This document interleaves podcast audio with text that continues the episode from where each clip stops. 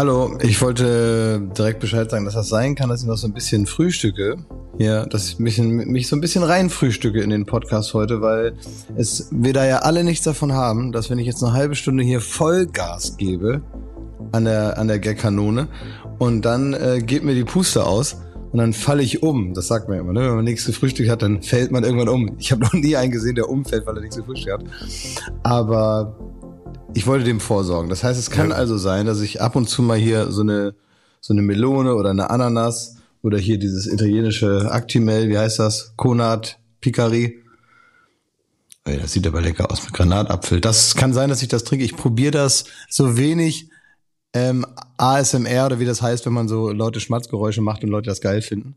Ich probiere das zu vermeiden, dass ich da also nicht aus Versehen noch jemanden erotisch anspreche sondern es geht einfach nur um Frühstück. Ich möchte einfach nur vorbereitet und fit sein für Sie, liebe Zuhörer. Gar keine Hemmungen. Gar keine Hemmungen, Klaas. Ey. Denk an Jan Ulrich, als der einen Hungerast hatte, ne? In Alp d'Huez. So soll es dir heute nicht der? gehen. Was ist das? Das weiß ich nicht. Kennt ihr das? Na, das ist irgendwie, also ich kann es jetzt nicht genau medizinisch erklären, aber das war das ganz große Ding in seinem großen Konkurrenzkampf mit äh, Armstrong, dass wenn die da die Berge hochgekurbelt sind und er hat zu wenig gegessen oder zu wenig getrunken, dann mhm. läuft, geht auf einmal die Kraft komplett weg. Und das hat man dann immer so gesehen, der ist dann vorne mitgefahren und es war ein, ein Kopf-an-Kopf-Rennen und auf einmal macht's bupp und Ulle ist da unter den Letzten. Ja, da hat er sich Ey, aber das gemacht. hatte ich auch schon ganz oft. Das hatte ich auch schon ganz oft. Äh, das, also wie Jan Ulrich hatte ich es exakt genauso. Und zwar, äh, du, ihr kennt doch diese steile Treppe, wenn man runtergeht zum Grill Royal an der Friedrichstraße, ne? Das Restaurant. Da, da ist so eine ganz steile Treppe. Und da bin ich schon teilweise so runtergetaumelt mit letzter Kraft. Und Mitarbeiter vom Grill Royal mussten mich dann aus meinem Nerzmantel so rausheben und mir dann erst mein Goldamulett vom Hals ziehen, damit ich überhaupt die Kräfte habe, da hochzukommen. Dann haben sie mir so, ein, so eine ganze Flasche erstmal Chateau Montrachet in den Hals kippen müssen mhm. und äh, drei Kaviar-Eierchen auf die Zunge getippt. Und dann bin ich erst wieder zu Sinn gekommen und konnte dann Alp d'Huez, also das, ähm, das ganz große Steak praktisch versprechen verspeisen. Ja. Also wieder Jan Ulrich. Richtig. Genau das, Hungerast. Da, Ganz klassisch Hungerast. Und ich habe jetzt Angst, dass Glas, wenn du wieder den Gagberg besteigst, ne, dass dir ein ähnliches Schicksal widerfährt. Ja. Ich habe doch den Gagberg, den wie Sisyphos rolle ich euch damit hoch. Fallen wir immer wieder runter? Ja, ihr fallt immer wieder runter. Und irgendwann sind wir oben angekommen und dann ja, machen wir oh. da die, die Baywatch Berlin Fahne oben hin. Aber da sind wir noch lange nicht. Jetzt wollte ich erstmal wissen, wie geht's euch denn?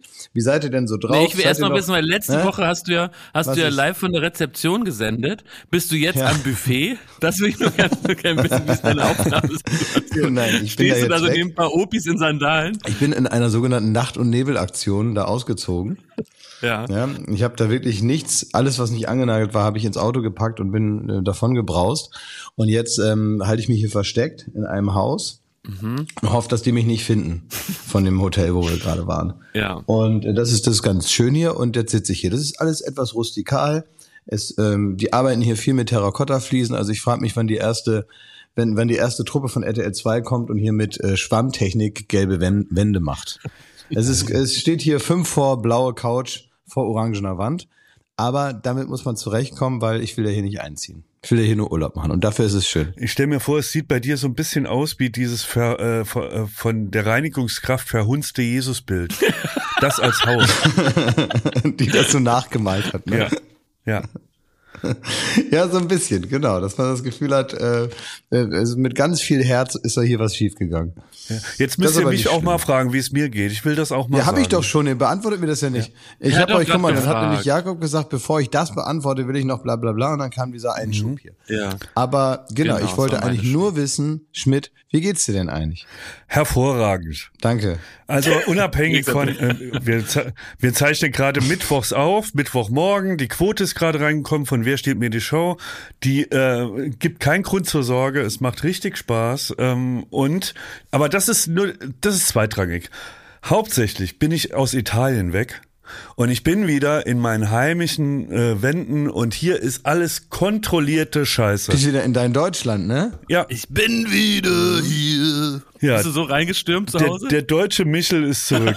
ich habe jetzt wieder, jetzt ist wieder alles unter Kontrolle. Jetzt ich weiß wieder jetzt die wieder, Regels, was ein Taxi ne? kostet. Ich, Jetzt gibt's die Regels. Die Regels sind die Regels, aber bist du, bist du denn, hast du denn schon, weiß ich nicht, so, ähm, um, um zu Hause angekommen, hast du rituell schon mal einen gelben Sack rausgestellt oder so?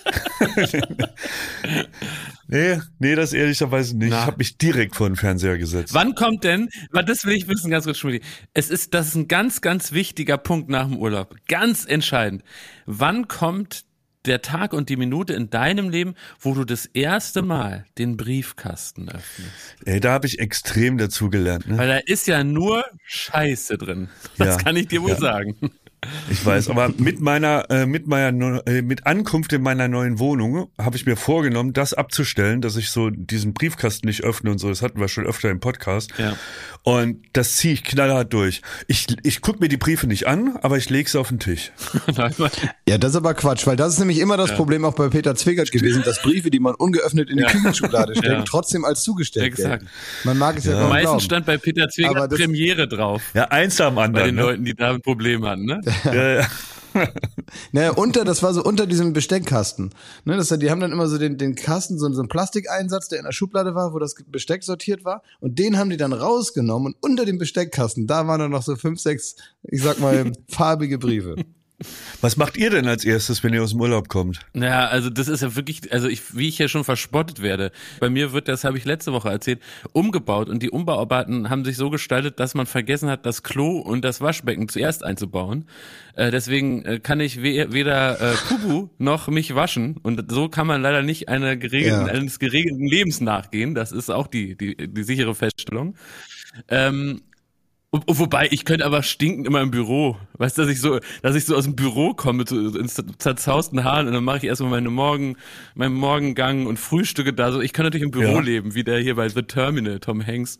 Aber das wollte ich vermeiden. Also ich bin jetzt im Hotel und kann nicht nach Hause.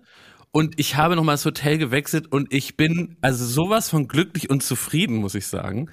Weil, also dieses Hotel, wo ich jetzt bin, das hat die besten Luxusfeatures, die ich je erlebt habe. Und ich weiß wirklich nicht, ob ich überhaupt wieder nach Hause möchte. Ich, ich glaube, ich bleibe hier. Rutschst du in, in so eine, in so einen Lindenberg-Lifestyle und wirst dann ein Original des Hauses. Exakt. Malst du irgendwann mit Eierlikör Ja, das die ist Wand mein an Plan. und hältst Hof für so andere Aussortierte. Also das habe ich im letzten Hotel in der Lobby gemacht und deswegen bin ich rausgeflogen. Also soweit ist es offenbar noch nicht, das muss man sich offensichtlich erarbeiten.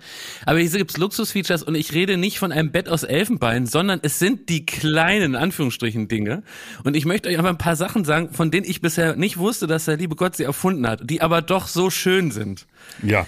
Es gibt hier im Badezimmer einen Spiegel, den man beheizen kann. Jetzt fragt ihr euch, was will ein beheizen Spiegel? Ich brauche ja nicht einen, einen warmen Damit er nicht beschlägt. damit er nicht beschlägt. Und so tänze ich morgens aus der Dusche, ne, durch diesen Dampf und es riecht herrlich nach, nach Duschdas oder was auch immer man hier nimmt. Äh, und dann ist der Spiegel äh, ganz klar. Ist es nicht toll? Dann gibt es hier Handtuchwärmer. Also das heißt, wenn ich da so kalt geduscht, dann komme ich in ein warmes Handtuch. Und dann gibt es hier noch die beste Erfindung aller Zeiten, weil es ist hier so eine Art Mix aus Hotel- und Apartment-Features. Ich habe eine Waschmaschine, die gleichzeitig ein Trockner ist. Gleichzeitig. Das ist für mich purer Luxus. Ich packe etwas rein, drücke ein Programm und nach einer Stunde kann ich es direkt anziehen. Gut. Könnt ihr das glauben? Und dafür haben wir jetzt die Mikrofone angeschlossen. Ist das nicht herrlich? Dann rufe ich morgens so eine Nummer an und dann bringen sie ein Frühstück, was ich gern hab. Und abends ist es genauso. Das geht alles zu Hause nicht. Du musst, du musst einfach aufpassen, dass du dich möglichst gut benimmst in diesem Hotel, dass du also ganz, ganz lange die Regels einhältst, damit Ja. du diesen Luxus und diese, Ja. diese schöne Stimmung auch ohne persönliche, Ja. ja, unangenehme so äh, Nebengefühle noch nutzen kannst, so, dass das alles so weitergeht. Weil wenn dir dann irgendwann mal zwangsläufig zwei, drei komische Sachen passiert, dann traut man sich nicht mehr, sich frei im Hotel zu bewegen. Mir ist das passiert. Oh. Ich ähm, bin vor ein paar Tagen in einem Hotel äh, aufgestanden, morgens um sieben oder so. Und ich wollte Kaffee holen. Ja. Und ich bin so rumgelaufen in dem ganzen Hotel und ähm, ich war mir nicht mehr sicher, wo ich lang muss, weil das also sehr also, ja verwirrend alles war. Und da waren ganz viele Türen und die sahen alle so ähnlich aus. Und ich wusste, da ist eine Tür, wenn man da durchgeht, kommt man in so eine Art ähm, Vorraum und dann ist man so innen in so einem größeren Gebäude und dann kommt man da irgendwie zur Küche und dann wollte ich gucken, ob da schon einer ist. Und dann dachte ich, ah ja, okay, dann gehe ich nicht außen rum, sondern ich gehe innen rum und komme dann direkt zur Küche und frag dann mal, ob die nicht so lieb wären und mir einen Kaffee geben. Und dann habe ich einfach, so war ich so ganz durcheinander und hatte auch, und wenn ich ganz ehrlich bin, hatte ich auch nur ein T-Shirt und eine Unterhose an. wenn ich so ein bisschen losgestürmt bin zu Hause. In deinem Fall kann man wirklich sagen, immer noch besser als die Puna-Hose. Ja, das stimmt. Weniger ja. freizügig. Die Puna-Hose, die hängt jetzt, äh, die hängt jetzt im Museum für Sportbekleidung, die musste ich abgeben. Was? Anderes Thema. Aber ich bin dann los und hab also das gemacht und habe ich dann gedacht, ach guck, da ist die Tür und dann habe ich die Tür so, die war so halb angelehnt, so wie die immer war. Dann habe ich die aufgemacht und bin da rein gestürmt und dann habe ich festgestellt, ein bisschen zu spät, dass ich im T-Shirt und in der Unterhose in einem Zimmer einer anderen Familie stehe. und in dem ersten Zimmer haben wir die Kinder geschlafen. Das waren so zwei, ich denke mal sechs oder neunjährige Mädchen. Oh. Das war mega schlimm. Oh, das ist noch schlimmer, und dann, Klaas. Das war so peinlich. Und dann bin ich da rein. Und dann kamen natürlich die Eltern um die Ecke gestürmt. Ja. Und ähm, äh, schauen mich an. Ich stand da in der Unterhose, im T-Shirt, in diesem, in diesem Zimmer von dieser fremden Familie und die haben offenbar gerade das äh, schon so Sachen gepackt, weil die abreisen wollten. Und dann habe ich dir das kurz erklärt, habe gesagt, ich habe mich vertan. Tut mir leid, es ist das falsche Zimmer. Und dann hat sie mir aber zum Glück gesagt, und das war, also es war meine absolute Rettung, dass das schon mal passiert sei, weil diese Türen sich so ähnlich aussehen. So, die nebeneinander sind. Und aber ich bin tausend Tode gestorben. Und dann bin ich, ah, okay. und dann bin ich in diesem Zustand, muss man sich vorstellen, bin ich völlig übermüdet und geschockt und all das, bin ich dann also weiter und habe immer noch auf der Mission, ich werde irgendwo Kaffee finden. Und dann kommt mir jemand entgegen aus der Küche und sagt dann, zu, dann sage ich, ja, ich hätte gern Kaffee und ob das möglich ist und so weiter. Und sie hat so ein bisschen Englisch gesprochen ähm, und dann, wie das immer so ist, Englisch, Italienisch und äh, Bruchstück hiervon, Bruchstück davon. Und er hat dann zu mir gesagt, ja, ja, Kaffee, Kaffee, Kaffee, okay, okay. Aber ähm, äh, Fiki Fiki? Habe ich gesagt, bitte was? Ja, Kaffee, no problemo, aber Fiki Fiki? Habe ich gesagt, wie, was? ich möchte einen Kaffee. Ja, aber Fiki Fiki. Was? Und, und äh, ja, eben, so habe ich da auch gestanden. Ich habe dann, ich wusste nicht, was ich sagen wollte. Und dann löst es sich zum Glück auf, denn dann äh, hat sie gemerkt, ich verstehe das nicht oder bin zumindest überrascht von ihrer direkten Art. Und ähm, dann hat sie sich umgedreht, ist in die Küche gegangen und hat kam mit zwei Feigen in der Hand zurück. Sie wollte wissen, ob ich noch zwei Feigen essen möchte, die auf Italienisch Figi Figi heißen. Oh Gott sei Dank bist du Gott nicht in die, die, oh das andere Apartment da rein und wolltest zwei Feigen. Aber ich muss auch sagen, das ist auch wirklich die, das werde ich mir merken, das ist so auch die, ähm, die eleganteste Art, jemanden von seiner Scham zu befreien, indem man einfach immer behauptet, kein Problem, das ist schon öfter passiert. Stimmt. Das werde ich ja, mir merken für gute gut. Freunde. Also ja. wenn mir irgendjemand aus Versehen da, ähm, kein, also gut, ja. wenn schlimme Dinge passieren, werde ich immer sagen, mach dir keine Sorgen, Basti. Es ist schon öfter passiert. Oh, das ist wirklich gut. Das ist, das ist wirklich gut. sehr entlastend. Das ist gut. Das ist, das ist super entlastend. Ja. Das ist wie diese, äh, diese Art, äh, die wir mal übernommen haben, ähm, wenn man nach so einer Performance gefragt wird, wie man es fand. Man fand es scheiße, ist aber ein Freund und man sagt, you did it again. Ja. ja. ja. Es ist einfach eine gute Antwort, die einen freispricht von weiteren unangenehmen Momenten. Und wenn man den unangenehmen Moment nach sowas Peinlichem beenden will, ist es sehr gut zu sagen, kein Problem. Das ist schon häufiger passiert. Wichtig sind hier aber ich die traue Details. es mir nicht zu, ist ja auch so eine Sache. Ich traue es mir nicht zu, ist auch eine gute Absagesache. Wir lernen ja. also immer mehr praktisch an so allgemeingültigen Sätzen, die man für unangenehme Situationen einsetzen kann, um leichter und beschwerdefreier durchs Leben zu kommen. Oh. Wir müssen auch was wir ja von Thomas Gottschalk gelernt haben, ich kann es nicht besser. Es tut mir leid, Leute. 100 Folgen werden das, aber ich kann es nicht besser. Auch gut. Auch gut, oder? Wir müssen extrem drauf passen, dass wir das nicht vermixen oder zu, also wenn wir es zu oft benutzen. Also das heißt, im Alltag, jeden Tag sagst du fünfmal, kein Problem, ist schon öfter passiert. Und dann sitzt man irgendwann wieder im Ü-Wagen, ne? Die Sendung läuft nicht so, wie sie ist. Äh, Daniel Rosemann schaut einem über die Schulter, sagt, was habt ihr denn da produziert? Dann ist das nicht gut, wenn man versucht, den äh, dadurch zu, äh, die Peinlichkeit zu umgehen. nee, das ist dann der Moment, da muss man, das ist der Moment, wo du sagst, tut mir leid, Wir nicht Thomas besser. Schmidt, ich kann es ja. nicht besser. Ja. ja. Oder we did it again. nee, das ist schon wieder, weißt du, das ist genau. Ich traue es mir nicht zu. Ja, ich traue es mir nicht zu, sehr gut. Aber äh, we did it again ist nicht so gut. Ja, man muss, also man muss die Sätze natürlich richtig einsortieren. Ja, ja, ja. Es gibt ähm, Neuigkeiten, das wollte ich nur ganz kurz sagen. Ich hab, bin äh, mit der Hilfe einiger Zuhörerinnen und Zuhörer ähm, auf die Suche gegangen nach einer Antwort warum die Fliegen sich immer so gerne auf die auf den Arm setzen. Wollt ihr das kurz hören, damit ich das Thema einmal abspreche? Moment mal, aber es ging ja darum, dass deutsche Fliegen höflich sind und wir mit ihnen recht gut vertraut sind Mhm. und dass italienische Fliegen richtige Wichser sind, die wirklich einen Vogel wild machen. Ja, so ist es. Und das liegt eher daran, dass man offenbar ähm, äh, mehr schwitzt hier und mehr salzige Haut hat und die Fliegen das leckerer finden. Das ist so eine Theorie. Moment, finde ich das lecker oder geil? Das möchte ich wissen, weil das hat was auch damit zu tun, wie weit ich mich davon belästigt fühle. Also, ich glaube, die finden das erstmal lecker. In erster Linie, weil Ja, das ist okay. mir hat nämlich ein, ein, wie ist er hier? Moin, Klaas, ich 54 bin großer Fan eures Podcasts. Siggi heißt er. So, Ist das eine Tinder-Bio oder ist es eine An Anrede in einem Brief? also, Wo hast du Hier hingescrollt? hatten wir ein Match und dann konnte ich also die Nachricht weiterlesen. Das ist meine allererste Nachricht, äh, die ich überhaupt irgendwem schicke. Nehme kurz Bezug auf die letzte Folge. Vielleicht wurde das ja auch schon geschrieben. Fliegen setzen sich immer wieder auf zum Beispiel einen Arm, weil sie an den Füßen, das finde ich also interessant, weil sie an den Füßen Geschmacksnerven haben und die salzige Haut lecker finden. Hm, lecker. Lecker, puh. Naja, es ist halt schon ein Unterschied. Weißt du, ob das für die so wie so ein, äh, ein, so ein Brötchen aus der Werbung ist mit Marmelade, dann würde ich so Verständnis aufbringen und sagen, klar, ich mag auch leckere Sachen, ich esse die auch, ne? Dann macht sie gemütlich, ne? Dann ist hier praktisch mein Arm ein Sessel, ein warmer und da wird Frühstück serviert. Wenn die das aber geil finden und da so richtig sich so hinsetzen, weißt du, schon mit so einer Attitude und so,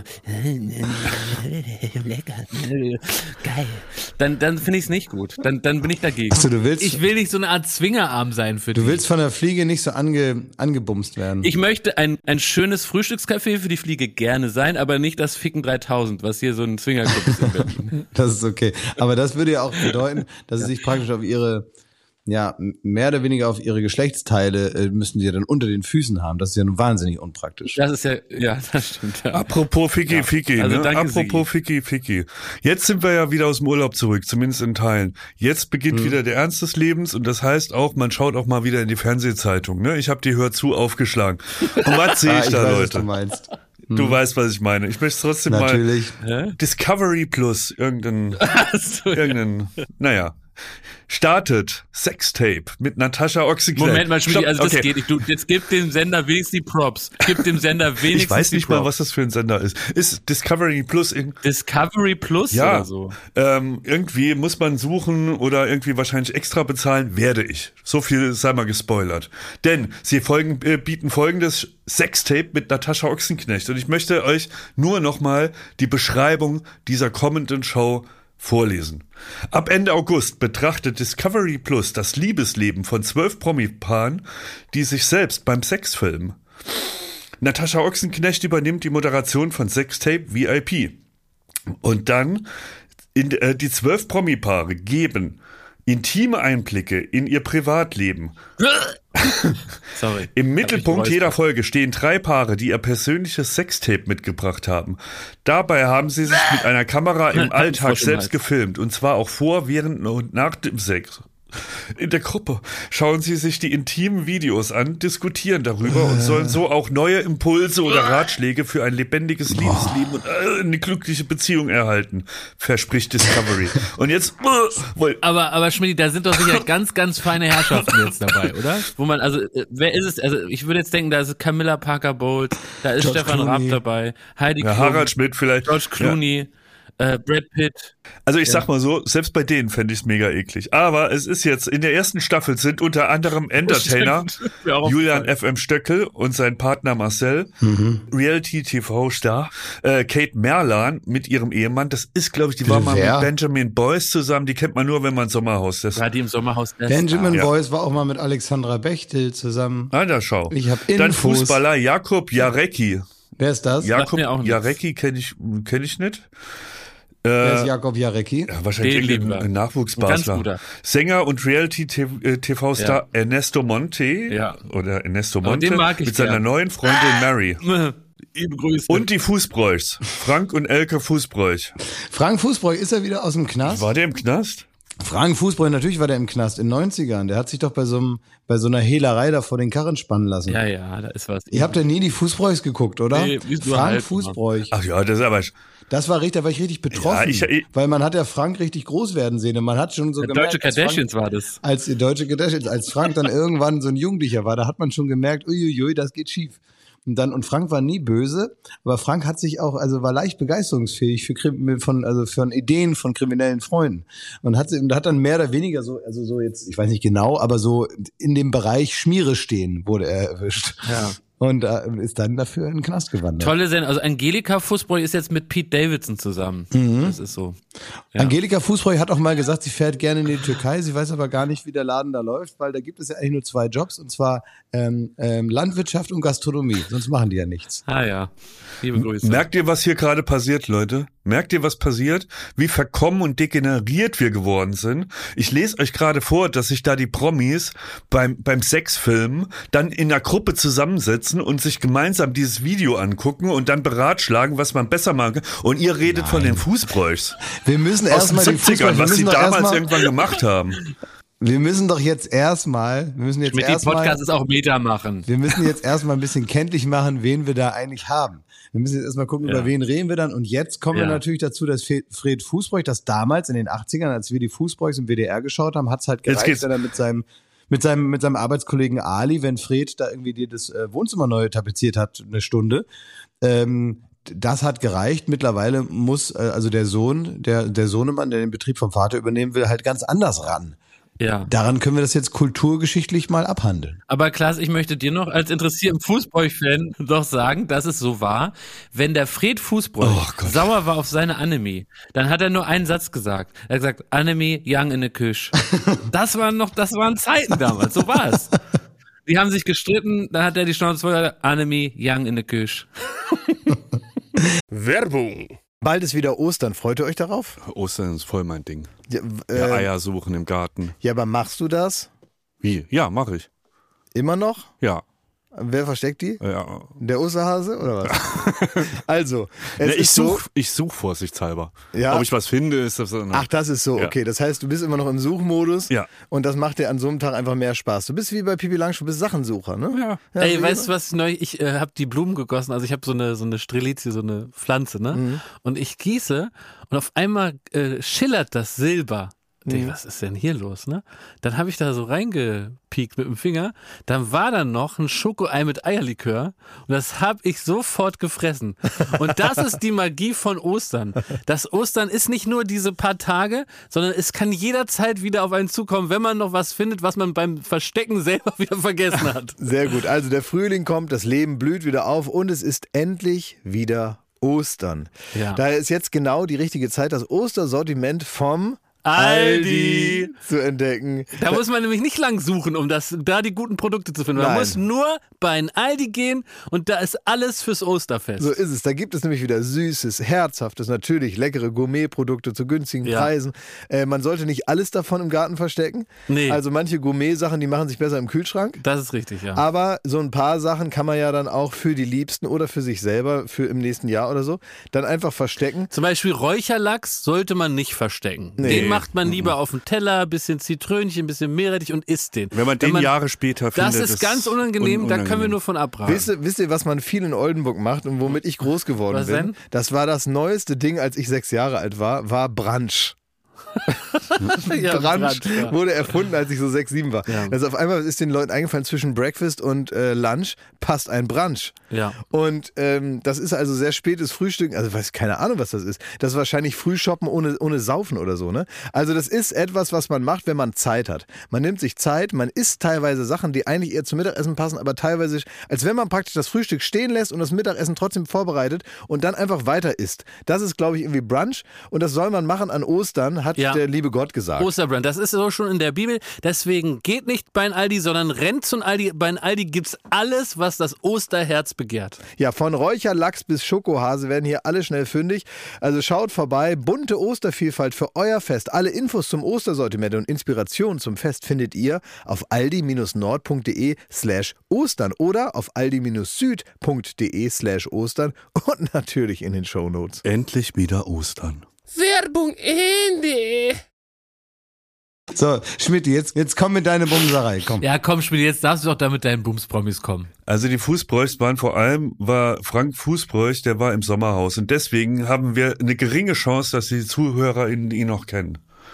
Möchte ich nachreichen. Aber das ist doch scheißegal. Also wenn man wie, ihn nicht kennt, dann kennt man seine ja, Augenringe. wie sieht denn so ein Format aus? Das ist doch nicht deren scheiß Ernst. Gibt's da irgendeine Vorlage, die man sich schon mal angucken Ja, könnte? es gibt eine Vorlage, es gibt eine Vor Ja, Nein, es gibt eine Vorlage, es gibt das schon international. Nee, das gab's auch schon mal in Deutschland, das hat wohl irgendwie aber keiner geguckt. Irgendwo gab's das schon, habe ich gelesen. Aber die haben es wahrscheinlich nicht explizit genug gemacht. Also der, der Trick ist ja bei sowas, wenn du das jetzt, ähm, wenn du das jetzt so ankündigst, dann musst du auch durchziehen. Ne? Also das möchte ich jetzt Discovery Ja, Plus nur mal, nur Ey, mal jetzt da- rüberschicken, ne? dass wenn die jetzt, Genau. wenn jetzt so eine vollmundige ja, ja. PR-Strategie da fahren, dann dürfen die jetzt nicht da irgendwo in der Ecke ohne Licht unter der unter der Bettdecke. Das geht jetzt nicht mehr, sondern jetzt jetzt Da will man, da muss man jetzt alles sehen. Das jetzt muss so. es richtig, also jetzt muss es ganz schlimm sein. Sonst ist es ist es Ja. wirklich eine Mogelpackung. Es muss so äh, sein, dass ich allein, wenn ich nur das Audio höre, brechen muss. Genau. Dann ist es gut. Ja, aber da reicht schon die Pressemitteilung, ehrlicherweise. Das haben sie schon mal geschafft. Das ist doch nicht Ja, aber. Schmidti, wa- aber Schmidti, findest du, also du jetzt, ich möchte es nur mal sagen, weil ähm, die Leute sind irritiert, Mhm. wie du da jetzt bist. Du hast jetzt natürlich schon, ich sag mal, äh, die Kreditkarte in der Hand und fragst, wo du dich einschreiben kannst für Discovery Plus. Richtig. Und auf der anderen Seite äh, spielst du den großen Moralhampel hier, äh, der Ja. sagt, wo sind wir eigentlich angekommen, ne? Aber du bist guck natürlich nicht- auch, Ja, ja. du bist natürlich aber auch der beste Kunde von denen, ne? Du bist Ich exakt weiß. das, was die haben wollen, ne? So Leute, die hinter vorgehaltener Hand durch die Finger äh, linsen und sich das dann doch angucken, ne? Richtig. Ähm, wegen sowas waren, ja, war wahrscheinlich alle, also ist wahrscheinlich die komplette Welt der erotischen Filme erfolgreich geworden, weil es niemand zugibt und trotzdem, das ganze trotzdem Internet. Typen wie du dann So funktioniert das ganze Internet. das dann gucken. Also, findest du das jetzt gut Ja. oder schlecht? Mal jetzt mal ganz auf den Kopf zugesagt. Ich finde es interessant. Ich möchte mir, äh, ich möchte diese Wissenslücke gerne schließen, möchte gerne sehen, wie das gelöst wird. Und mich interessiert auch das Handwerk. Moment, wel- welche Mich Wissenslücke? interessiert auch das Handwerk. Worin besteht jetzt Wissenslücke? Ja, wo werden die Kameras aufgebaut? Was sieht man? Wie explizit ist es? Wie sind die Gespräche danach? Die, mit dem Handy natürlich wird das gefilmt. Ganz Nee, glaube ich nicht, weil da kannst du, das ist so aufwendig zu pixeln, weil dann die Kamera so wackelt. Ich glaube, die müssen es aufstellen, dann können die ganz schnell und ähm, kostengünstig einfach so so ein Pixelklecks drüber machen. Das musst du genauer erklären, Schmidti. naja, wenn ich mit dem Handy filme, dann wackelt das äh, das Bild die ganze Zeit, dann musst du quasi den Pixelklecks, den du an den äh, gewissen Stellen haben willst, musst du tracken. Das heißt, wenn der der Hintern von Frank Fußbräuch sich bewegt, musst du quasi diesen Pixelklecks immer ein bisschen rechts, links, rechts, Wickeln, links, wickeln, rechts, wickeln. links, rechts, links. Wenn die Kamera aber steht und fest fix da äh, installiert ist, reicht ein dicker, äh, dicker Klecks, den du da drüber hängst. Nein, es ist wichtig, also es waren praktisch Weisheiten aus der Postproduktion, ne, Schmidti? Richtig. Das ist einfach für den Cutter oder die Cutterin sehr viel Arbeit, wenn man da den Klecks immer für jedes Einzelbild rumschieben Horror. muss und mit einer festen Kamera kann man den so raufdrücken. Wenn ne? wir doch jetzt Harry S. morgen noch mal fragen könnten, Ja. oh, wie der das damals gemacht hat, ne? Ruhe in Frieden, Harry. Ja. Wie sind wir drauf gekommen, dass das Harry S. heißt? Harry S. Ja. Ja, brauche ich auch Jahrzehnte. Harry S. Na gut. Das ist kein Humor, auf den man stolz sein sollte. Bitte weiter im Thema. Ja, und wann kommt das denn jetzt? Also, Och, ab August, ne? Was habe ich denn, was war das denn? Äh, ja. ab Ende August. Also ich sag, ab, äh, ab Mitte August lasse ich den Fernseher vorsichtshalber schon mal angeschaltet, damit ich das nicht verpasse. Ja, vielleicht wird das ja ein Mordserfolg. Äh, Ich meine, Klaas, äh, du als Fernsehgesicht, wenn das jetzt ein Riesenerfolg wird, Ja, aber- aber das wird muss so man also- Trend, sodass man als, als Fernsehgesicht gar nicht mehr umhin kommt, sich bei der Sexualität zu filmen. Was machst denn du denn? Dann guckst du ja richtig blöd. Aber äh, die Frage ist doch, ob das wirklich interessant ist für sogenannte Fernsehgesichter. Wo sollst du dann hin? Ähm, Klaas, da habe ich auch einen Vorschlag, weil man muss es, man muss ja gleich ein bisschen auch aus der Fernsehmacherperspektive daran gehen, ne? Und was ist gefragt? Was wollen die Sender? Was reißen sie einem aus der Hand? Da muss ich sagen, die großen Hits sind halt The Voice of Germany und ist auch Masked Singer. Und ich glaube, das sind Formate, die man exzellent mit dem Sextape verbinden kann. Das heißt, man hört Frank Fußbräuch stöhnen und wenn das auf Gefallen trifft, Mhm. hauen die auf den Basser und erst dann dreht sich der, äh, der Stuhl um und man kann sich das Elend angucken. Oder bei Mars Singer irgendwie so, so, so ein Kobold äh, ist beim Beischlaf mit irgendeinem Zauberer oder so, ist auch möglich. Optenhöfe kann moderieren, ist was für die ganze Familie, wenn man es richtig angeht. Da würde ich ins Rateteam, auf jeden Fall würde ich ins Rateteam gehen, wenn du mitkommst. Ja. Ja, das können wir vor allem, das können wir doch äh, produzieren. Wir haben doch eine Produktionsfirma, wir können doch sowas machen. Aber nur, nur damit du das schon mal gehört hast. Ich werde mich nicht vor dir ausziehen. Auch wenn es die ähm, Weiterentwicklung der TV-Kultur irgendwann mal eigentlich zwingend erfordert. Es wird niemals der Moment kommen, wo du dann so vor mir stehst und wir beide eigentlich so unser Schicksal akzeptiert haben, weil es unausweichlich scheint, an dem Zeitpunkt unserer gemeinsamen Karriere, den wir dann haben werden, dass wir dann in so einem Raum stehen und wir beide wissen, Also wie beim Duell nur mit nackig. entweder das oder das war's jetzt mit dem Fernsehen. Ähm, und dann stehen wir so voreinander und dann sagst du, dann mach jetzt halt. Und hast dann so die, bist mittlerweile wieder da angekommen, dass du wieder selber die Kamera machst, wie früher bei Viva. Und ich dann in so einem Raum stehe und dann sage, ja gut, dann ist es wohl so. Und mich dann, mich dann ausziehe. Den Moment, also da fahre ich lieber wieder nach Oldenburg und frage nochmal, ob die noch einen brauchen zum Verteilen vom Hundereport. Ich habe das jetzt notiert, ne? Naked Duell um die Welt. Es gibt doch dieses Naked Survival, wo man nackt auf einer Insel ausgesetzt wird und so. Wir können noch mal zehn Staffeln machen, wenn wir da ein Ey. bisschen äh, flexibler rangehen. Das ist total dumm, einfach äh, zur Eskalationsstufe 10 zu springen. Was die jetzt gerade machen, ist Let's Dance mit Rollschuhen und du willst sofort alles nackt machen, so völlig unnötig eskalierend. Ja, vielleicht erst Das ist mal doch das Quatsch. T-Shirt aus oder ein paar Erstmal Socken weglassen. kommt, erstmal kommt äh, Duell um die Welt Kids, hatten wir schon mal. Wer will Weltmeisterchen? Dann äh, gibt es ähm, Duell um die Welt Haustiere. Dann gibt es Duell um die Welt Rentner-Edition. Und irgendwann dann, wenn das wirklich alles vorbei ist, dann kommt nackt. Du kannst doch nicht mit nackt anfangen. Schmidti, was soll denn dann noch kommen? Duell um die Welt tot oder was? Ich bin ein Visionär. Also Elon Musk ähm, schraubt auch an Raketen rum, weil er zum Mars fliegen will und nicht sagt, ich fliege zum Mond. Du musst immer ein bisschen weiterdenken da. Mhm, ist richtig. Ja. Ja. Naja. Also du willst auch irgendwo rumschrauben, oder wie? Jetzt komm, äh, Themawechsel. Ich bin dafür. Sollen wir eine Rubrik lassen Sie das mal machen? Oh ja. Ja. Oh ja. Los geht's mit einer neuen Ausgabe der Rubrik Lassen Sie das.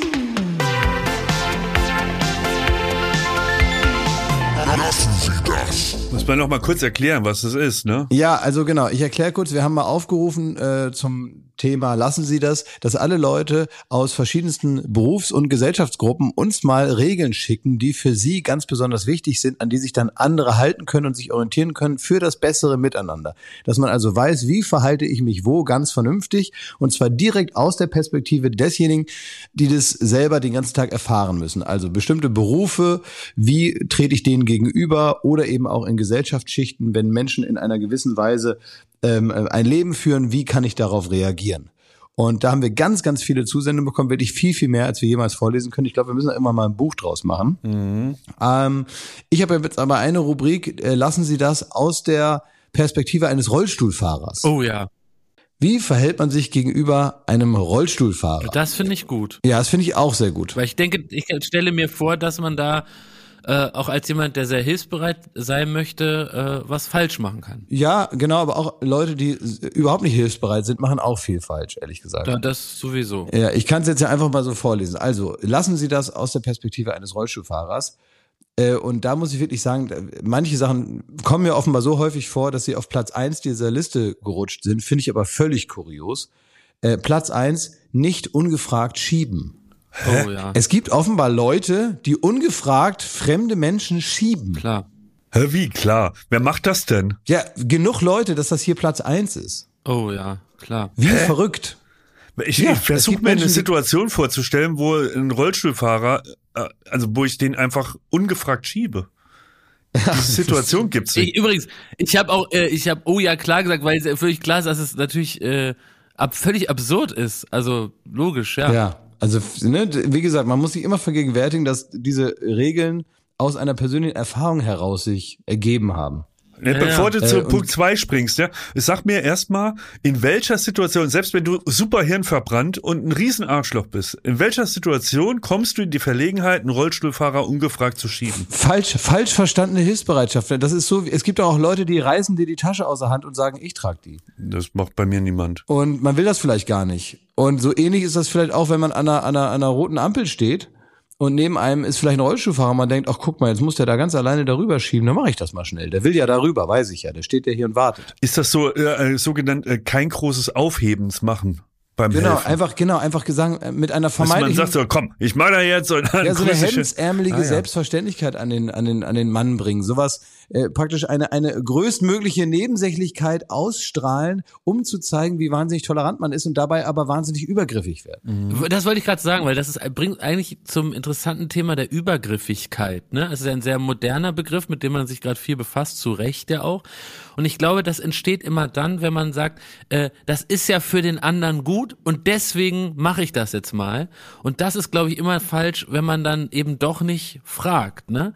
Und dann gibt's aber wieder so Situationen, an die ich gerade denken musste, als Klaas, als wir beide Schmidti in der Corona-Sieche äh, ähm, äh, einfach, da haben wir den ja auch übergriffig übermannt und haben dem da leckere Feinkostsachen an die Tür gestellt, weil wir wussten, wenn wir jetzt nur fragen, können wir was für dich tun, dann sagt er nein. Ja, aber das ist eher. Das ist ein ganz ja, schwieriger ja, aber, aber, Bereich. ja, aber da kennen wir uns so gut, als dass wir da, äh, dass ich genau weiß, dass er sich heimlich freut und es nicht einfach nur eine, Ja. nur eine und, und seine Ja. gute Erziehung äh, ihm verbietet, das bei uns zu bestellen. es, stimmt, das ist ja was anderes. Und beim Rollschuhfahrer, den kennt man eben in dem Fall oder in dem äh, Bild gar nicht und da kann man nicht einfach Ja, das über also, den weggehen und ist fragt völlig egal. Das würde man bei niemandem machen. Also man, Ja. so, das ist einfach, das ist einfach übergriffig, macht man natürlich nicht. So, Punkt zwei.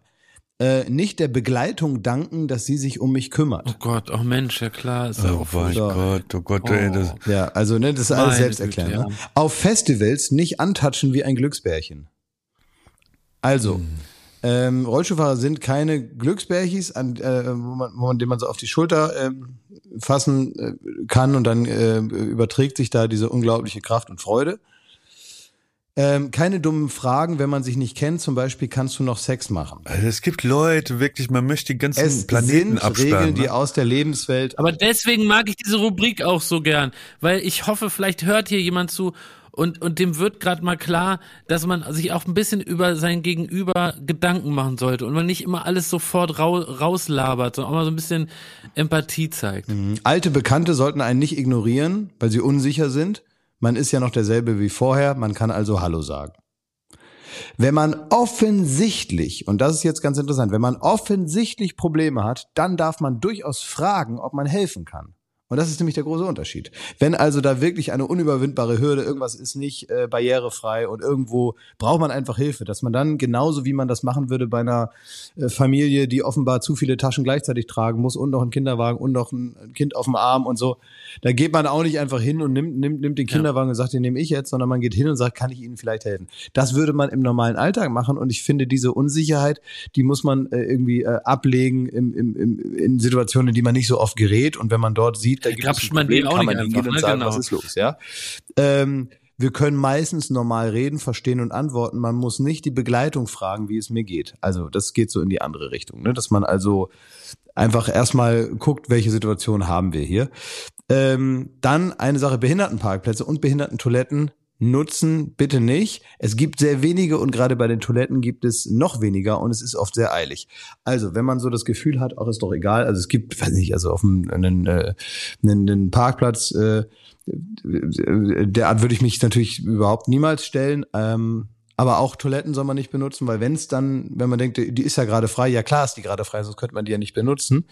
Aber wenn sie dann eben gerade nicht frei ist, wenn eine Minute später jemand kommen will, der irgendwie keine Wahl hat und vielleicht von sonst woher dahin gekommen ist, weil er gar nicht in seinem direkten Umfeld vielleicht eine gehabt hat, äh, das muss man einfach, ähm, also da, da geht man dann einfach nicht hin, weil man viel, viel mehr Auswahlmöglichkeiten. hat. Ja. So ist das. Das sind die äh, äh, Meldungen, die ich hier bekommen habe. Es ist, äh, da zeichnet sich aber auch so ein Muster ab, ne, in all dem, was wir sagen. So, ich sag mal, wenn man ein bisschen mitdenkt und das, was Jakob auch beschrieben hat, so ein bisschen Empathie für den Mitmenschen hat, ne, ähm, dann, dann würden sich sehr viele Punkte in Luft auflösen und müssten hier gar nicht genannt werden. Ne? Das ja, ist aber so ist man es ja bleibt manchmal nicht wirklich, und deswegen sind die Regeln gut. Ja, es ist auf der anderen Seite auch gut, dass wenn man in so eine Situation kommt und weiß nicht, ah, wie verhält man sich da jetzt, dass man dann vielleicht an eine unserer Listen zurückdenkt und weiß, genau so wird's gemacht. Und dafür ist diese Rubrik ja da. Ich möchte euch auch noch eine eine äh, zu äh, nochmal zehn Punkte äh, von Verhaltensregeln äh, mitgeben, die mir zugetragen wurden. Und zwar habe ich die äh, Edizione Italiana und klar, äh, klar, du bist ja noch in Italien. Und hier habe ich Verhaltensregeln von Ori. Das ist eine Italienerin und die sagt uns, wie man sich bitte in Italien zu verhalten hat, vor allem als deutscher Michel. Mich hat diese Nachricht erreicht pünktlich, als der Flieger wieder in Berlin gelandet ist. Aber du kannst doch profitieren, mein Freund Klaas. Und die ganzen Horden an Deutschen, die jetzt gerade über den Brenner fahren, die können jetzt auch noch mal was mitnehmen.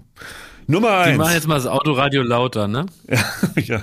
Nummer eins. Jakob Lund weiß es hoffentlich, sonst kann ich ihn als Kaffeearschloch nicht mehr ernst nehmen. Kein Espresso bestellen sondern einfach einen, Klaas, sag du es? Kaffee normale. Jakob? Ich glaube, Kaffee reicht. Kaffee ist, Kaffee ist ein einfacher Espresso. Das ist korrekt. Das ist dann automatisch ein Espresso. Und Doppio ist, ist der Doppelte. Und Lungo ist der lange. Ah, damit verbunden bitte keine Beschwerden darüber, dass das nur so eine kleine Pfütze ist.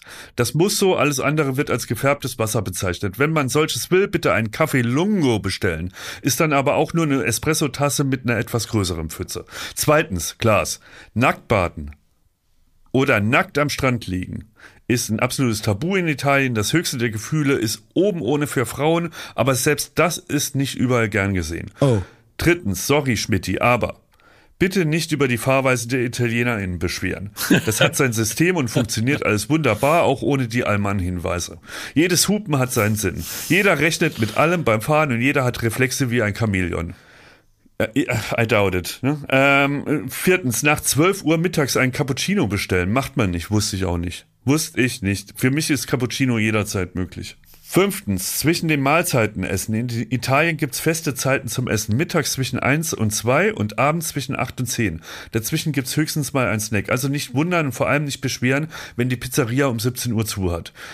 Sechstens, tagsüber kein Bier in der Öffentlichkeit trinken. Ach, jetzt aber, das verstehe ich das erst, weil, weil die eh dann, also jetzt verstehe ich das wirklich mit diesen Öffnungszeiten, weil es für diese völlig klar ist, wer soll denn da essen in der Zeit? Wer soll, was, wer soll da essen? Da können wir auch zu haben. Und man denkt halt so als Allmann, wenn man so durch die Innenstadt geht, ja, warum kann man jetzt hier nicht immer wenigstens kurz eine Pasta essen? Ja, weil es eh gar keiner macht. Das, ja. Sehr gut. Das stimmt. Tagsüber kein Bier in der Öffentlichkeit trinken, außer zum Mittagessen, das ist okay. Habe ich auch nicht immer. Eine gute Gelegenheit zum. Also da muss man aber sagen, äh, das das sagt, das sagt das Volk, von dem Michael Schumacher erzählt hat, von seinen Mechanikern früher, als seine Anfangszeit, ich glaube 96 zu Ferrari wechselte, dass die rohrvoll nach dem Mittagessen wieder in die Garage zurückgegangen sind, an diesen Millionen Euro Boliden dann da Schrauben reingedrückt haben, mit denen er dann 300 fahren sollte, weil die beim Mittagessen völlig selbstverständlich in Fiorano eine Flasche Rotwein gesoffen haben. Und ihr wollt uns jetzt sagen, wir dürfen kein Bier in der Öffentlichkeit trinken? Ja, beim Mittagessen. Obacht. Ja, aber du hast auch gerade gesagt, das, das hat dich auch schon mal erwischt. Das heißt, du bist schon das eine oder andere Mal mit einer Dose Paderborner durch Rom geschlichen am Nachmittag. Porto Cervo und Dosenbier, ist doch klar. Habe ich gemacht. Aber hier, eine gute Gelegenheit zum Daydrinking ist der Aperitivo, circa eine Stunde vor den oben genannten Mahlzeiten. Also 19 Uhr. Das heißt, da die ja, Mechanik, nein, nein, nein, ab, äh, ab elf ja, also es gibt ja die zwei Essenszeiten, ja. die ich gerade beschrieben habe, ja.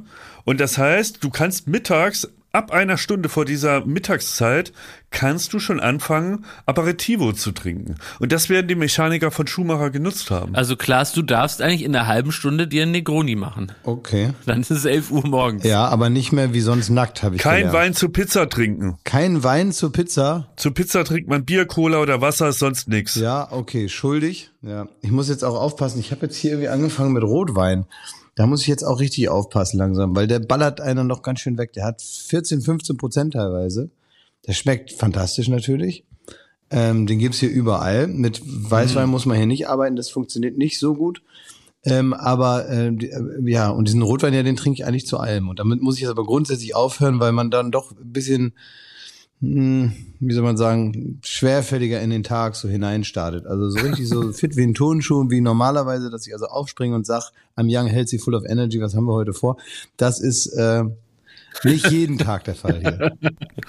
Achtens Okay. Glas. In Bekleidung durch die Stadt laufen. Nicht in Badebekleidung. Mm. In welchen Kombinationen? Oh. Also geht es darum, dass man nur eine Badehose trägt? Das will ich natürlich nicht machen. Aber Badehose, Badehose, T-Shirt ist, glaube ich, auch schon, ist eigentlich, ist Schwierig. halt asozial. So. Aber ich habe ja, aber ich habe ja oft eine Badehose und ein feines Oberhemd. Ist das auch Mhm. Naja. nicht gut? Ja, müssen wir mal äh, vorlegen. Nee, nee. Ne? Aber auch mal- nicht jetzt nach Wochen, wo ich, also ich habe richtig braune, ähm, schöne Summer Legs mittlerweile. Ich habe ja nicht mehr diese, diese deutschen, ähm, diese deutschen Kartoffelstampfer, sondern ich habe jetzt richtig braune, goldbraune Summer Legs mittlerweile. Auch die darf ich nicht präsentieren. Ich glaube nicht, dass sie das jetzt an der, an der, an dem Bräunungsgrad ausmachen, ob sie das geschmacklos finden oder nicht. Wieso? Aber das macht ja schon einen Unterschied. Also weil ich, also ich muss sagen, ich bin eine Bereicherung fürs Stadtbild Na aktuell. Neuntens, bitte keine Beschwerden, dass es kein deutsches Frühstück im Hotel oder Café gibt. Frühstück hat in Italien nicht so einen hohen Stellenwert wie in Deutschland und es gibt nur ein Kaffee oder Cappuccino mit Keksen oder einem Cornetto, in Klammern Croissant. Beim Gedanken, am Morgen ein Wurst- oder Käsebrot oder ein Ei zu essen, dreht sich Italiener in der Magen um. Das leuchtet mir auch ein, weil ich habe mich fast immer, habe ich gedacht, naja, das ist jetzt irgendwie so ein bisschen schwach, das Frühstück. Oh, da hätte ich mir mehr versprochen und dies und das. Und es ist so geil. Also wahrscheinlich ist das für die immer wie so eine Dschungelprüfung, wenn sie zu Deutschen an, an, an, an den Tisch gehen und sehen, was die da machen morgens. Ne? Was- I, ein Rührei. Boah. Ja. Gehen Freunde in Italien gemeinsam etwas essen oder trinken, wird sich immer darum gestritten, wer zahlen darf. Und es gehört sich nicht schnell nachzugeben. Aha. Wenn geteilt wird, weil es zum Beispiel eine größere Gruppe ist, wird der Betrag gleichmäßig aufgeteilt und fertig. Umso erstaunlicher ist es. Aber ist man nicht besonders großzügig, wenn man direkt sagt, na gut, okay, mach ruhig. Nein, nein, nein, ich glaube, das ist, das ist aber, was man nicht vergessen darf, es ist genauso verlogen natürlich. Ne? Da wird dann das große Theater von Ich will zahlen da aufgeführt, ne? aber natürlich, heimlich freut sich jeder auf der Welt überall, wenn er nicht muss. So, und äh, aber das Theater, was man aufführt, hat einfach ein, äh, einfach ein anderes Drehbuch, wenn man so Das ist doch viel, das finde ich wirklich richtig super. Also wenn man sich dann da so künstlich theatralisch darüber streiten, nein, ich möchte, beleidige mich nicht mit deinem Geld. Ich werde es, das ist doch wirklich, das ist doch super. Da ist doch gleich Stimmung am Tisch. Deswegen ist, äh, ist da immer so äh, Rambazamba. Das ist mega geil. Äh, Ich muss zum Thema Bezahlen übrigens auch nochmal was sagen, äh, weil wir äh, natürlich nicht dazu beitragen wollen, dass die Trinkgeldgebkultur ähm, äh, weiter eingeschränkt wird, äh, nur weil Ja. man mittlerweile viel mehr mit Karte zahlt, weil wir gesagt haben, das geht dann irgendwie nicht oder das Restaurant macht das nicht, also lässt man es gleich und so. Da habe ich also ganz, ganz viele Nachrichten bekommen und mir ist das ein großes Anliegen, das nochmal weiterzugeben. Wir haben das nicht gesagt, ne? Nee, aber das, das wurde gesagt und es wurde hier und da mal so dargestellt, wie auch immer bei uns im äh, Podcast. Und ähm, deswegen haben ganz viele Leute das Trinkgeldthema nochmal mir geschrieben und haben gesagt, wir müssen jetzt wirklich aufpassen, dass wir nicht noch weniger Trinkgeld kriegen, weil jetzt die Leute denken, wenn man mit EC-Karte das gibt, dann kommt es sowieso nicht bei uns an. Ganz Oh, viele stimmt, haben, ja. ganz viele haben da ähm, widersprochen und haben gesagt, es gibt ganz, also die allermeisten Kassensysteme können das nämlich getrennt ausweisen und wenn der Chef cool ist, und das sind die meisten, dann kriegen das die Mitarbeiter. Ähm, und Da es gibt so einen extra Knopf sogar. ja, es gibt einen extra Knopf, Ne, also es funktioniert auf jeden Fall und man soll bloß nicht jetzt anfangen zu sagen, ach ja, dann war's das wohl jetzt mit Trinkgeld, weil das geht ja eh nicht mit EC-Karte. Ähm, es gibt sowieso schon viel zu wenig Trinkgeld und äh, die Gastronomie leidet darunter. Man soll also nicht verzagen, das weitermachen. Man kann es auch kurz ansprechen, wenn man das jetzt, jetzt so genau wissen will. Man kann auch einfach Trinkgeld geben und hoffen, dass das ähm, einer von diesen Betrieben ist, wo das gut läuft. Es, es, es wurde sogar in Aussicht gestellt, dass die Dame, die uns damals geschrieben hat, dass man auf keinen Fall Trinkgeld per EC-Karte geben soll, dass die von ihrem, äh, von ihrem Chef beschissen wird. Weil es so einfach ist, abzurechnen und irgendwie zu di äh, differenzieren. Wenn der Chef die ganze Zeit sagt, ja, kann ich leider nichts machen, kann ich leider nichts machen, sollte sie das nochmal hinterfragen. Das wollte ich nämlich auch sagen, ja. Okay. Oh, da haben wir was aufgedeckt. Um Gottes Willen. Ja. Ja. Apropos aufgedeckt, ich möchte auch in dieser Runde natürlich das Medienthema der Woche mit euch besprechen. Es geht um Patricia Schlesinger. Sie war die Intendantin des Rundfunk Berlin-Brandenburgs. In den letzten zwei Wochen kamen immer wieder neue Meldungen über die Art und Weise, wie sie mit diesem Amt umgegangen ist, die letztendlich dann auch in ihrem Rücktritt geendet haben. Die Vorwürfe sind, dass sie ihren Mann, der gegenüber vom RBB ähm, äh, Chef ist, der Messe Berlin, bevorteilt hat, dem Sachen zugeschoben hat, Gelder zugeschoben hat, dass sie ähm, soll äh, ihr Büro äh, umgebaut haben, den, die, die ganze Chefetage beim RBB für über 650.000 Euro unter anderem ein geöltes italienisches Parkett verlegt haben, für 7.500 Euro eine Wandbegrünung mit Bewässerung. Ähm, sie soll also über die Gebühr äh, teuer hier ausgestattet haben und sie hat eben auch, und das ist ein weiterer Vorwurf, der eben jetzt auch gerade tatsächlich von der Staatsanwaltschaft geprüft wird, ein ähm, äh, privates Essen oder ein Essen zu Hause ausgerichtet und bei diesem Essen soll sie die äh, Kosten für die, das Essen, die Weine ähm, dann über den RBB abgerechnet haben. Und sie soll sogar, äh, so der Vorwurf, äh, vier essende Personen, darunter nämlich die vierte Person ihrem, ihrem Mann, soll sie drei essende Personen auf der Rechnung gemacht haben. Und die Polizeipräsidentin, die zum Beispiel bei diesem Essen war, sagt, ihr war das überhaupt nicht deutlich, dass das äh, ein geschäftliches Essen war. Für sie war das eindeutig ein privates Essen, weil es nämlich darum ging, die private Wohnung von äh, Schlesinger äh, einzuweihen.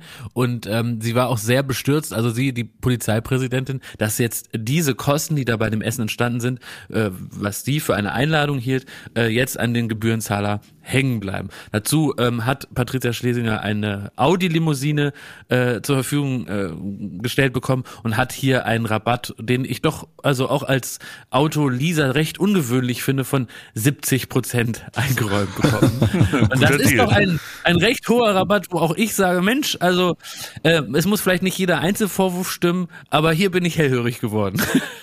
und jetzt würde mich interessieren, wie ist euer Umgang mit diesem Thema? Weil ich finde, er ertappt mich immer wieder dabei, auch weil sie ja so aus dem Springer-Bereich die Vorwürfe äh, so losgetreten wurden über den sogenannten Business Insider, dass ich immer wieder auch überlege, was von den Sachen ähm, ist wirklich zu teuer und, und irgendwie unangemessen und was ist vielleicht auch hochgejatzt. Nur so als Beispiel diese 650.000 Euro von der Büroetage. Wenn man da mal so drüber nachdenkt, dann ist natürlich auch die ganze Etage ist Büros gebaut und da wurde irgendwie, was weiß ich, äh, IT gebaut, dann sowas ist ja auch einfach teuer. Naja. Naja, also äh, ich habe da so ein paar Bilder gesehen von dieser Chefetage und die, war, ja, die, hab ich auch gesehen. die waren schon ähm, erstaunlich hässlich. Muss ja, genau, die, genau, die waren super hässlich. Interior-Blick. Ja, genau, also genau, total hässlich. Äh, also, aber für schlechten Geschmack wurde sie da ja nicht bestraft. Aber das sah auch schon teurer aus als ähm, woanders. Also da hatten die zum Beispiel so hängende Pflanzen. Das war ja mal vor paar Jahren, glaube so vor fünf, sechs Jahren war das mal sehr angesagt, dass man sich also so an der Wand hängende echte Pflanzen wie so eine Art begrünte Wand oder wie soll man sagen, ne? Das ja. haben die sich da irgendwo aufgehängt, aber jetzt auch ja nicht so schön wie im äh, Roccoforte in Rom, sondern halt, haben die einfach da so ein, so, ein, so ein Rechteck da aus der Wand da rausgeschnitten und haben da so ein paar Pflanzen reingehängt.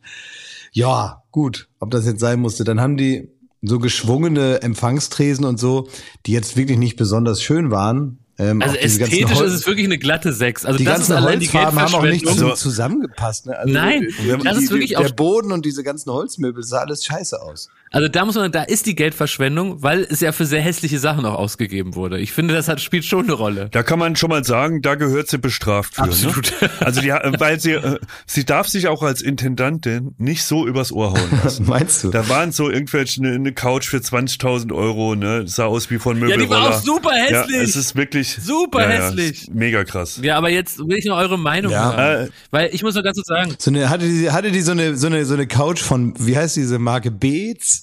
Ja, so.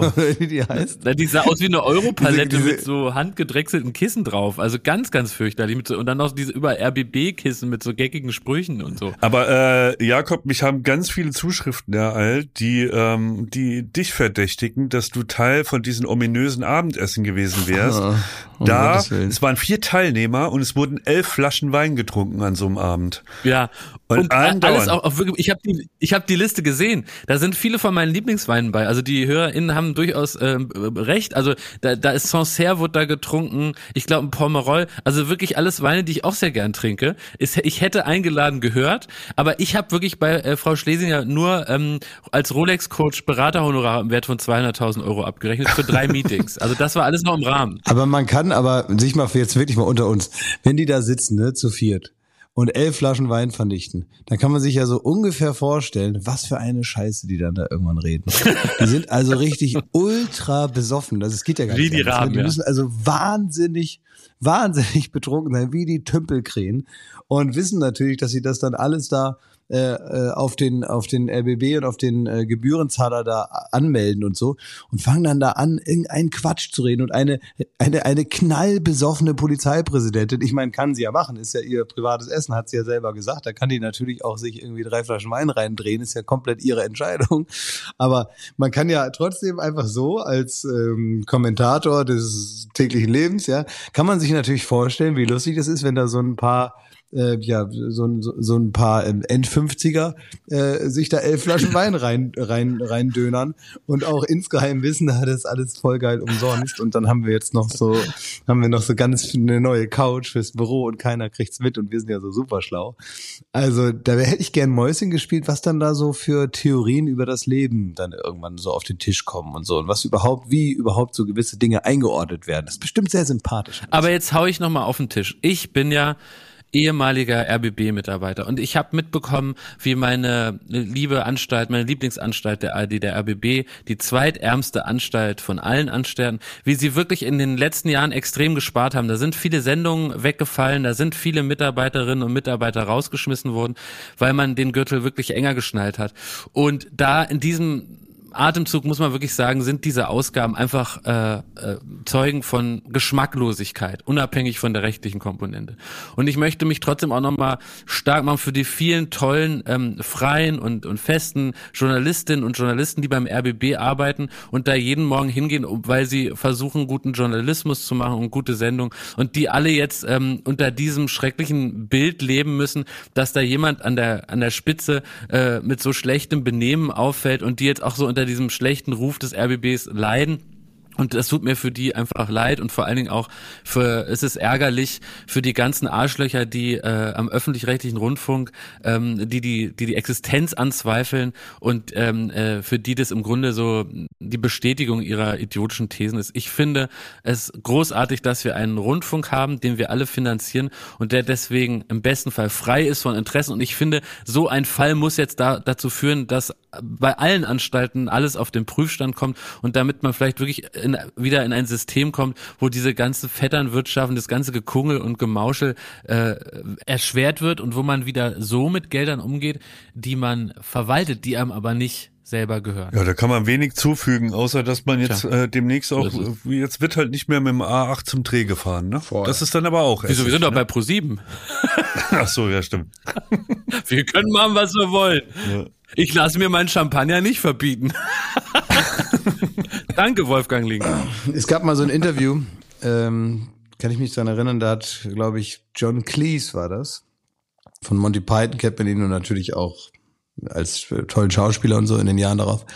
Und der saß in seinem Haus in Amerika irgendwo an der Westküste und der wurde interviewt von einem Journalisten aus München und die haben das per Telefon gemacht.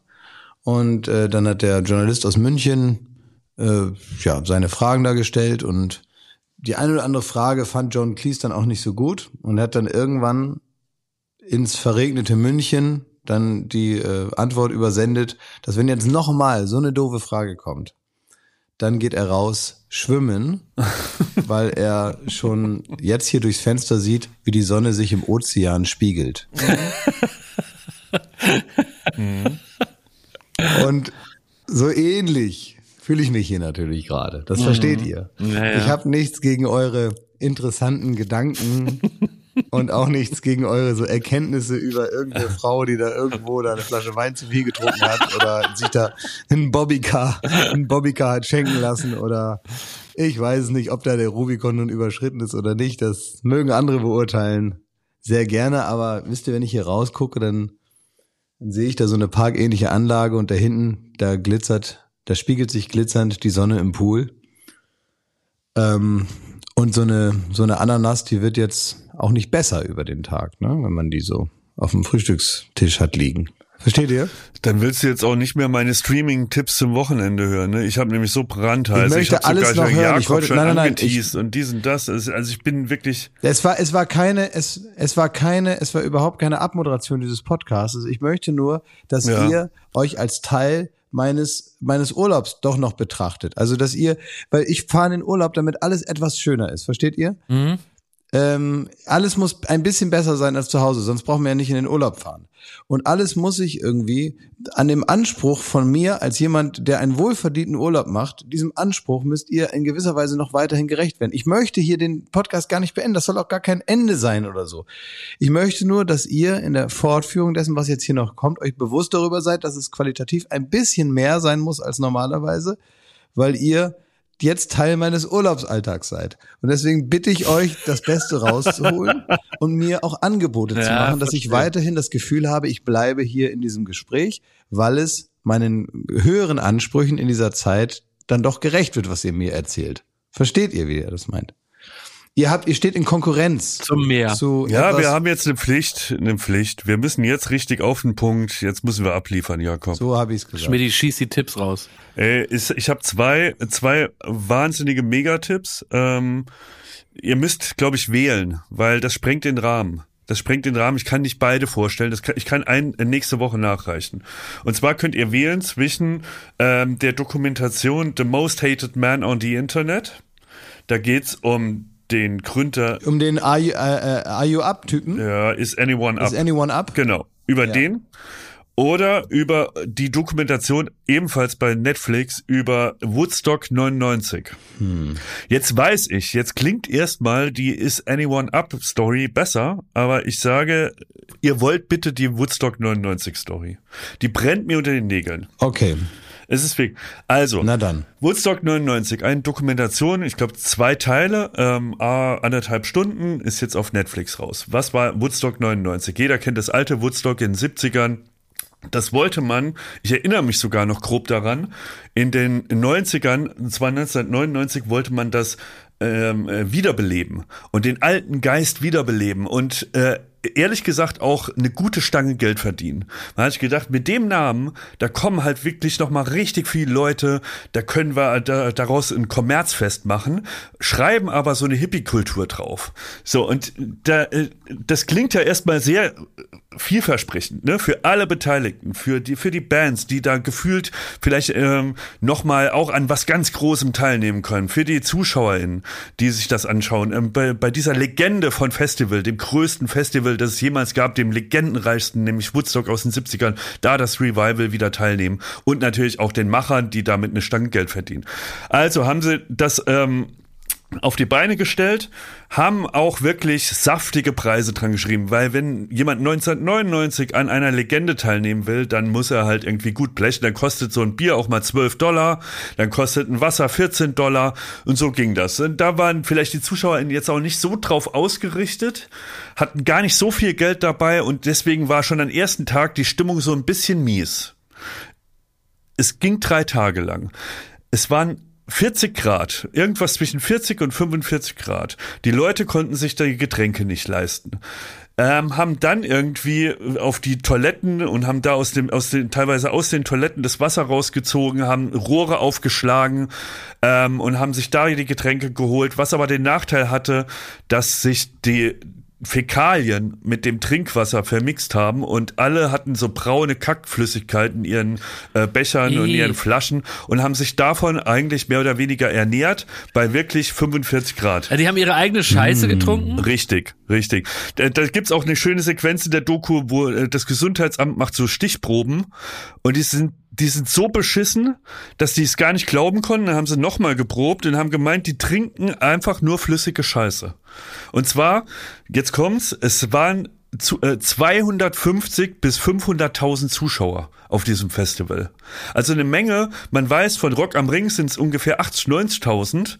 Und dann kann man sich ungefähr vorstellen, wenn man die Masse von Rock am Ring sieht, was es bedeutet, wenn da 250 bis 500.000 Zuschauer bei 45 Grad nichts zu trinken haben, außer ihre eigene Scheiße. Das sind schon mal keine guten äh, Bedingungen. So. Dazu kommt, es waren die 90er Jahre und ähm, das war ja eh so, sagen wir mal, so ein bisschen das Feier- und Drogenjahrzehnt. Also da, durch die Rave-Kultur, durch die Techno-Kultur kamen sehr viele Drogen drauf und interessanterweise, das sagt die Doku auch, war das schon so die Endentwicklung davon. Also es kam immer krassere Drogen, was am Anfang äh, Ecstasy in einer ganz normalen Mischung war, oder was heißt normal, in einer sanften Mischung, wurde immer härter. Es ging immer mehr drum, härteres Ecstasy zu haben und so weiter. Ne? Also das war so richtig so die Endzeit von dieser Party, von diesem Partyjahrzehnt. Und es war auch kein Hippie-Jahrzehnt, nämlich es war die Zeit von Limp Bizkit, die da auch aufgetreten sind. Und Limp Bizkit war so ein New Metal, sehr aggressiv, sehr, ähm, naja, sagen wir mal, dem, dem Proletariat zugeordnet, so, so White College Boys. Das war deren Musik. Und ähm, das ist alles so kulminiert in einer Stimmung, die absolut nicht friedlich war, die absolut super aggressiv war, bei 45 Grad und wie gesagt Scheiße trinken. Und dann sieht man, während diesem an Tag zwei tritt Limp Bizkit auf. Und die Stimmung ist bis dahin schon beschissen und kurz vor Riot. Und man sieht. Aber ist aber, aber ganz, aber ganz kurz, es ist ja. doch wirklich interessant, dass man sagt, man, man, man hat 45 Grad äh, Temperatur, alles ist so toll, man trinkt seine eigene Scheiße, aber richtig eskaliert ist dann erst, wenn Limp Bizkit auf die Bühne kommt. das ist das ja, es ist, naja, nee, also auch da noch nicht, also man muss sagen, Limp Bizkits aufgetreten war äh, hart erwartet, ja, und da war wirklich das ganze Festival stand vor der Bühne. Und die sind ja sehr bekannt gewesen dafür, dass sie extrem extreme Stadionbands sind im Sinne von, die heizen die Massen so dermaßen ein. Also jeder, der mal auf dem Limp Bizkit Konzert war, gerade in der Zeit damals, der war froh, wenn er irgendwie lebend aus dem Moshpit gekommen ist. Selbst bei normalen Konzerten. Ich habe das drei, vier Mal erlebt. Das war wirklich so, da musste man auch als, als junger Bub immer ganz schnell an den Rand. Man hat sich länger als zwei Minuten vorn drin ausgehalten, weil wild um sich geschlagen und geprügelt wurde und gehüpft und diesen, es gab kein Entkommen. Und hier diese Masse, äh, da wurde Fred Durst, der Sänger von Limp Bizkit, immer dazu angehalten von den Veranstaltern, haltet die ruhig, das sind wie wilde Tiere da unten.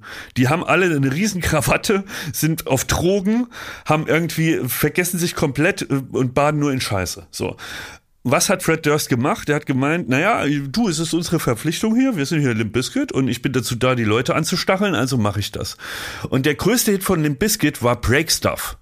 Und er handelt davon, dass man die Schnauze voll hat, man Probleme mit den Eltern hat, Probleme mit Politikern, Probleme mit diesen, dass, dass einem die ganze Welt auf den Nerv geht und man eigentlich nur alles zerkloppen will, was um einen rum ist. Und er weiß ja, er sieht diese Masse, die, sich da unten jetzt schon benimmt wie Tiere, ne? Ein, der schlimmste Moshpit, den man sich vorstellen kann. Und dann macht er quasi noch einen Countdown und erzählt, wenn ihr äh, die Schnauze, wenn ihr es nicht mehr weiter wollt, wenn ihr die Schnauze voll habt, dann rastet jetzt aus. Ich zähle jetzt bis zehn und dann rastet ihr aus. Und dann sieht man das. Und der zählt runter und in dem Moment, wo er wie angekündigt die Leute ausrasten sollen, das sind Bilder, die habe ich so noch nie gesehen. Es sieht wirklich aus, als wäre Krieg. Die reißen alles ab, was da irgendwie im Weg rumsteht. Die rütteln am Turm von den Kameras, die rütteln am Turm vom Soundpult, die reißen das Soundpult raus, schmeißen es weg, die nehmen irgendwelche äh, Latten, reißen sie äh, vom Festivalgelände, surfen da drauf. Ähm, die, die, es, es steht kaum mehr jemand, weil die alle nur um sich rumfallen. Später, und das ist auch die schlimme Sache, erfährt man auch, dass es während dieses Konzerts noch Vergewaltigungen gab, dass es babylonische Züge hatte, dass äh, teilweise 30 Frauen Frauen in einer Reihe nackt an irgendwelchen ähm, äh, ähm, Zäunen standen, dahinter Männer Sex hatten, während Limp Bizkit gespielt hat. Es ist ein einziges babylonisches, eine Orgie. Und die wurde so angeheizt danach, äh, und ähm, äh, dass man wirklich, man musste auch den äh, Auftritt von äh, Limp Bizkit wurde dann abgebrochen. Fred Durst war auch dumm genug, nicht zu erkennen, ähm, so jetzt mal äh, äh, langsam Leute, hier liegen Leute auf dem Boden, es kann zu Toten kommen, hier passiert sonstiges Schlimmes, sondern der hat voll mitgemacht, hat sich selbst auf eine abgerissene Tür gesetzt und hat damit Stage Diving gemacht oder ist da so über die Leute gesurft, hat die immer weiter angeheizt. Und dann am dritten Tag sollte das Festival beendet werden. Und ähm, es war ein einziges Chaos von vorne bis hinten. Und da wollten die Macher aber noch ein äh, so so ein, so ein Peace-Zeichen in die Welt senden, weil es war ja immerhin das Woodstock aus den 70ern, nur mit den Drogen der 90ern und der Aggressivität der 90er und haben dann die glorreiche Idee gehabt, man verteilt jetzt an alle Zuschauer während des Konzerts der Red Hot Chili Peppers Kerzen und Feuer. Und dann hat man auf einmal 200.000 Leute, die ultra auf Drogen waren, die haben Feuer und Kerzen in der Hand gehabt. Und was ist natürlich passiert? Die haben das komplette Festival abgebrannt. Oh. Es sieht, ihr, ihr habt, ich schwöre euch, ihr habt solche Bilder noch nie gesehen. Es brennt das ganze Festival, die zerreißen alles, die, die plündern die, die, ähm, die Büros von den Mitarbeitern, die plündern die Merchandise-Stände. Es sieht danach aus, wie im Krieg.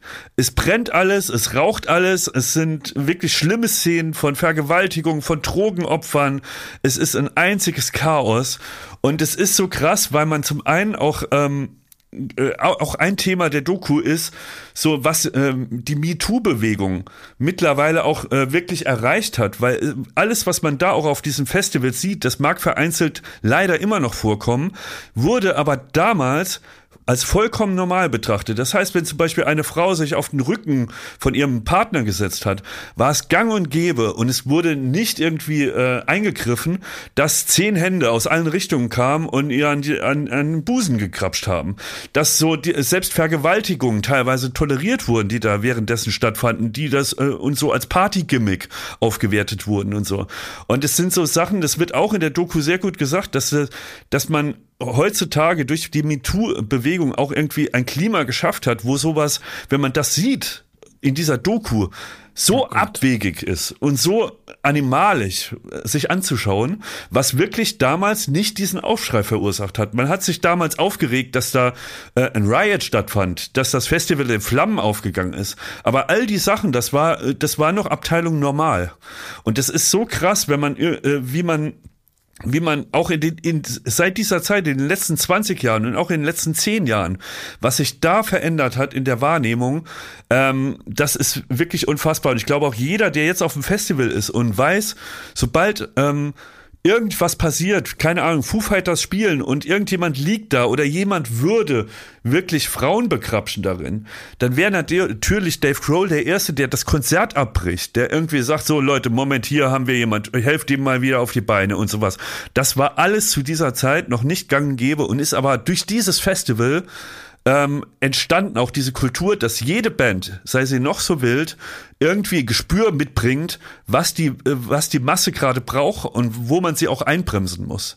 Und es ist wahnsinnig interessant zu gucken und die Bilder, die vergisst man nicht, man hat sowas noch nicht gesehen. Ja, das ist gut. Das ist, und, und, und, äh, und dann im nächsten Jahr haben die Woodstock, äh, ähm, Woodstock 2000 haben die dann gemacht, richtig?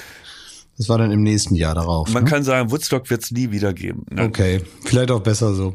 Aber das ist ein sehr guter Tipp. Also ich will das natürlich unbedingt sehen, weil da jetzt ganz viele Aspekte, die du da gerade so genannt hast, jetzt äh, neben dem reinen Zuschauen von so einem, von einem, so einem, äh, ja, von, von so einer Katastrophe da, das, das ist, ne, das hat ja nun auch noch andere Ausmaße, so wie du das beschreibst, die also auch noch auf anderen Ebenen interessant sind zu beobachten.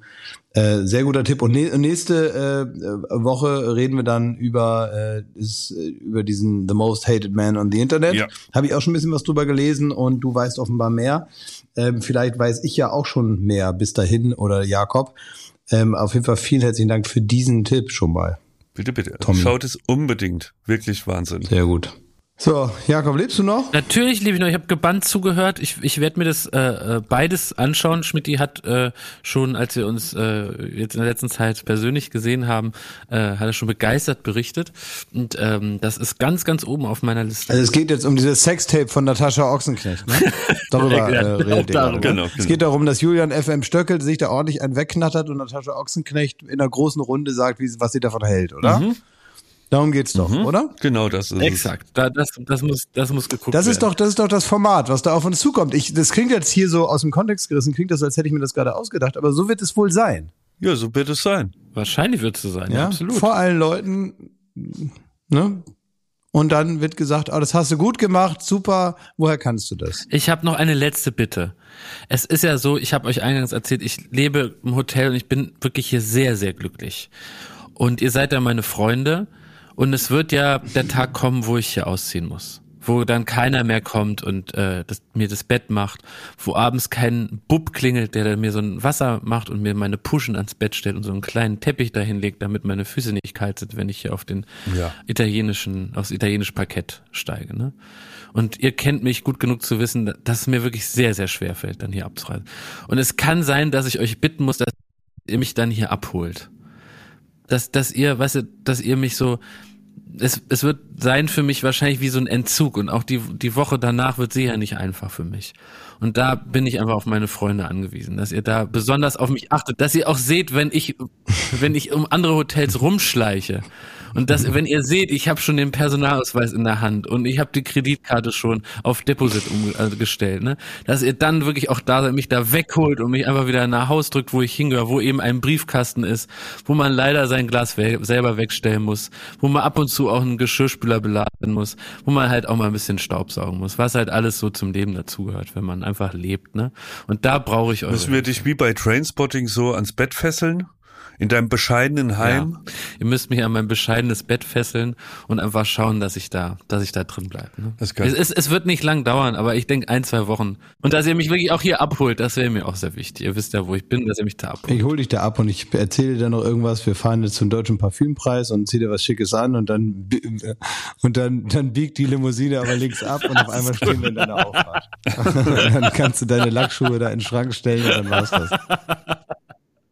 Ja, du hast dann so, du wahrscheinlich noch einen Frack und einen Zylinder und so einen weißen Juppie Hestas Schal und das kannst du dann alles wieder ausziehen und dann kannst du dich in deinen Garten setzen. Ich habe noch äh, ausnahmsweise als Rausschmeißer, Ja. weil es wirklich super schnell ist, ähm, die wichtigste, die wichtigste Miniliste von unserer Rubrik lassen Sie das, aber sie bietet sich hervorragend an als Rausschmeißer, weil sie so wichtig ist, so unfassbar wichtig und sie ist von einem Lehrer.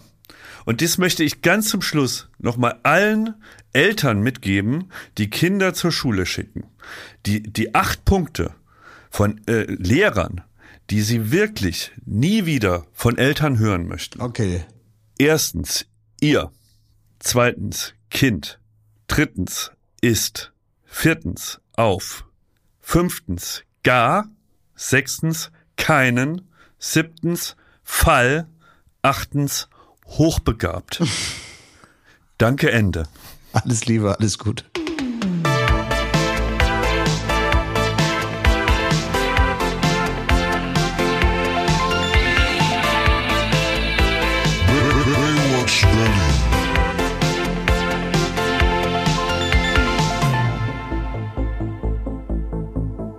Baywatch Berlin ist eine Studio Bummens Produktion in Zusammenarbeit mit Late Night Berlin und freundlicher Unterstützung der Florida Entertainment. Neue Folgen gibt es jeden Freitag, überall wo es Podcasts gibt.